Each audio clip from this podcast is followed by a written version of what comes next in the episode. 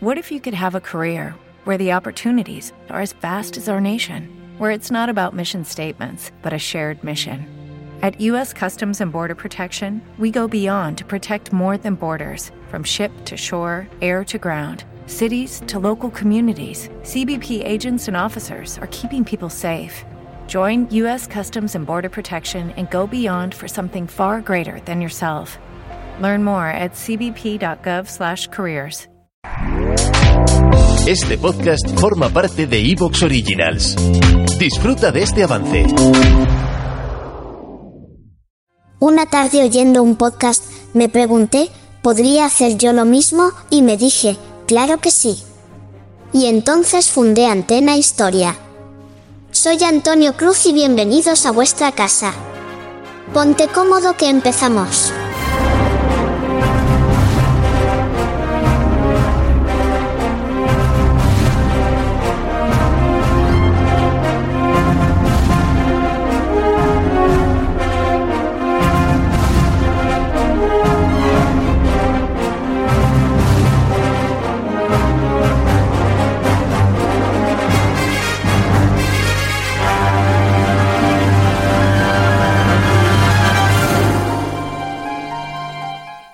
Bienvenidos a Antena Historia.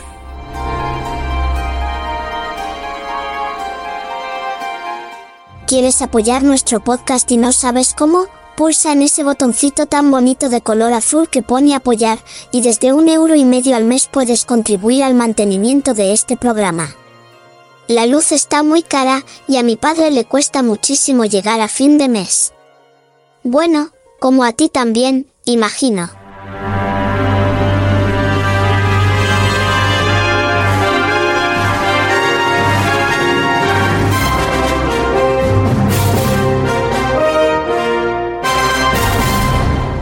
Bienvenidos a Antena Historia. La Gran Guerra, la Segunda Guerra Mundial, Corea, Vietnam, la Guerra Fría, pero también Roma, Grecia, Cartago, los pueblos bárbaros. Todo en Antena Historia, tu podcast de historia militar, política y social. Antena Historia, la historia como nunca te la han contado.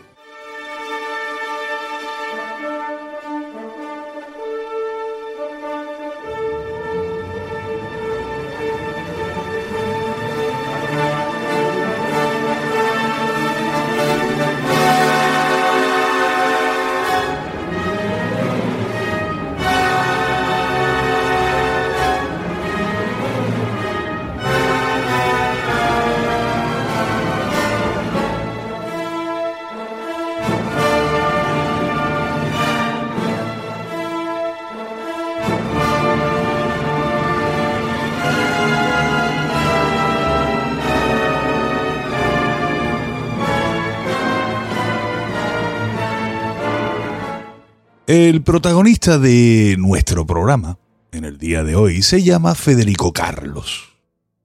Federico Carlos, Federico Carlos Gravina y Napoli. Como casi todos sabéis, y digo como casi todos porque ya sabéis lo que estoy últimamente opinando de la educación aquí en España, pues eso como casi todos sabéis, era un marino español de origen siciliano que llegó a ser capitán general de la Real Armada Española.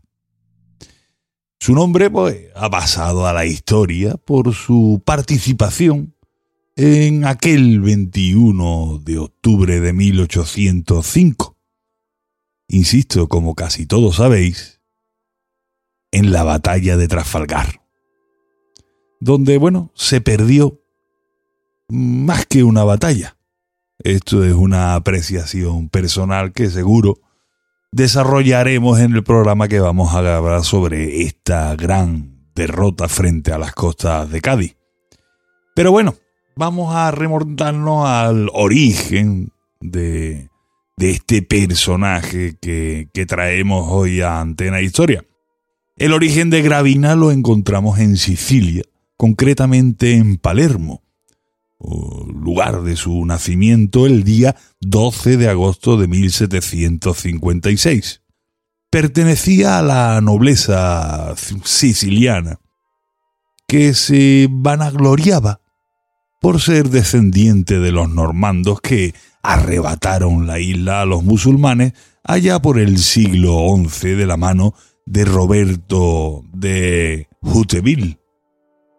Hago un inciso porque tenemos un programa dedicado a ese asunto llamado la Víspera Siciliana, donde comentamos pues, no solo el tema de los normandos cuando llegaron a Sicilia, sino también cómo Aragón se hace con esta isla y extiende su influencia por el Mediterráneo. Así que os aconsejo que, lo oigáis. Por supuesto, si os va este tema, ¿no? del siglo XI, ¿no? Pero bueno, sus progenitores, los progenitores de, de Gravina, fueron Juan Gravina y Moncada, duque de San Miguel, príncipe de Montevago y grande de España, y doña Leonor Napoli, y Monteaperto, hija de un príncipe, del príncipe de Resutano, también grande de España. Y bueno, ¿qué es ser grande de España? Os estaréis preguntando a algunos. Eh, ¿Qué es eso, no? Pues veréis, vamos a ver. Eh, grande de España es, digamos, eh, la máxima categoría dentro de la nobleza española. La nobleza, por ejemplo, quitando, ¿no? apartando al rey, la encabeza el príncipe de Asturias, después irían los infantes de España y luego los grandes de España. Este título eh, se puede otorgar por el rey a una persona y puede tener carácter hereditario o no.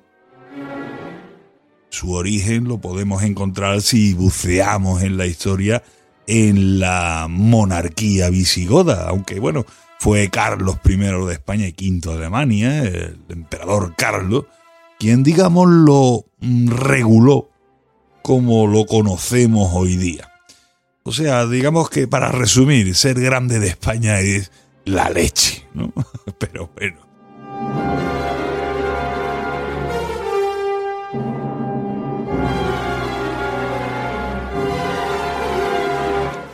Como estáis viendo, la familia de Gravina estaba muy bien situada. Tanto, bueno, que su tío, por ejemplo, era embajador de Nápoles en la corte española. Este fue además el que, moviendo sus hilos, consiguió que su sobrino Federico entrara a formar parte de la Real Armada Española allá por 1775, el 18 de diciembre. Gravina entró a servir como guardia marina a la, bueno, a la edad de 18 años, algo mayor, porque hay que recordar que, incluso, bueno, había guardia marina a partir de los 13 años.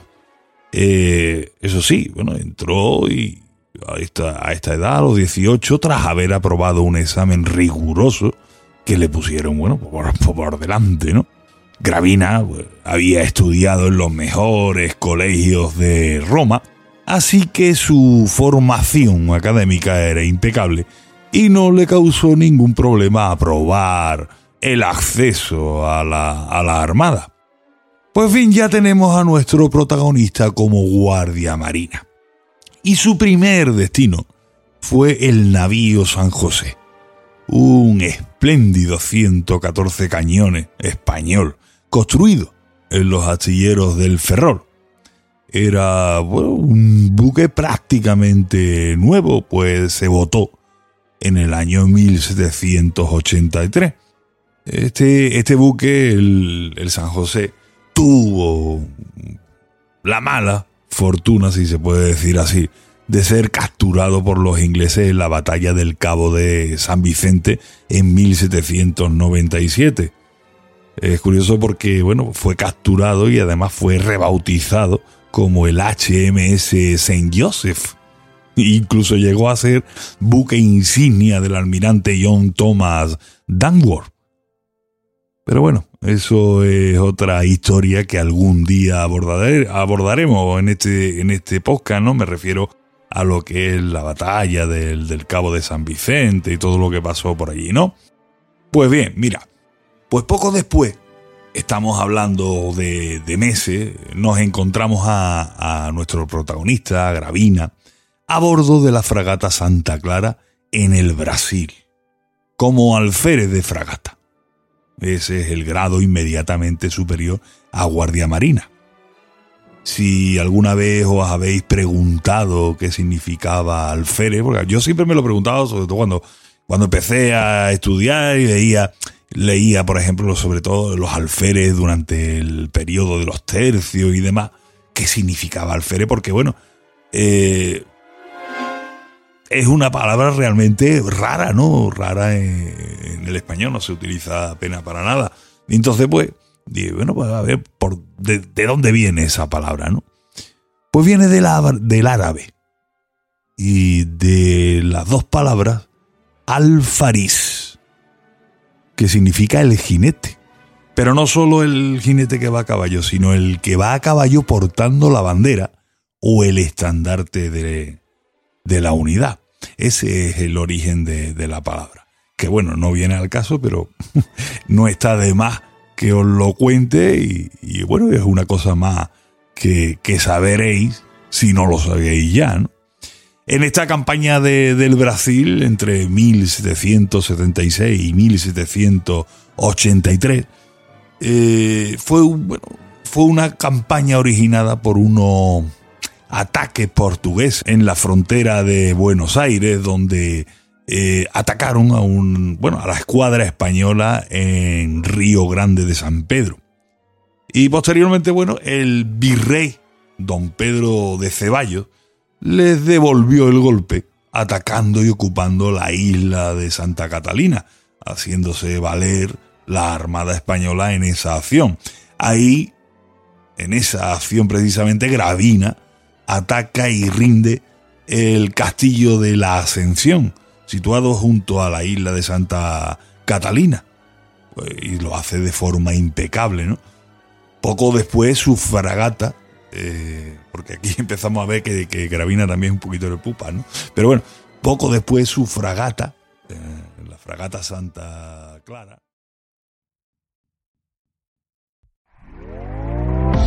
¿Te está gustando lo que escuchas? Este podcast forma parte de Evox Originals y puedes escucharlo completo y gratis desde la aplicación de Evox. Instálala desde tu store y suscríbete a él para no perderte ningún episodio.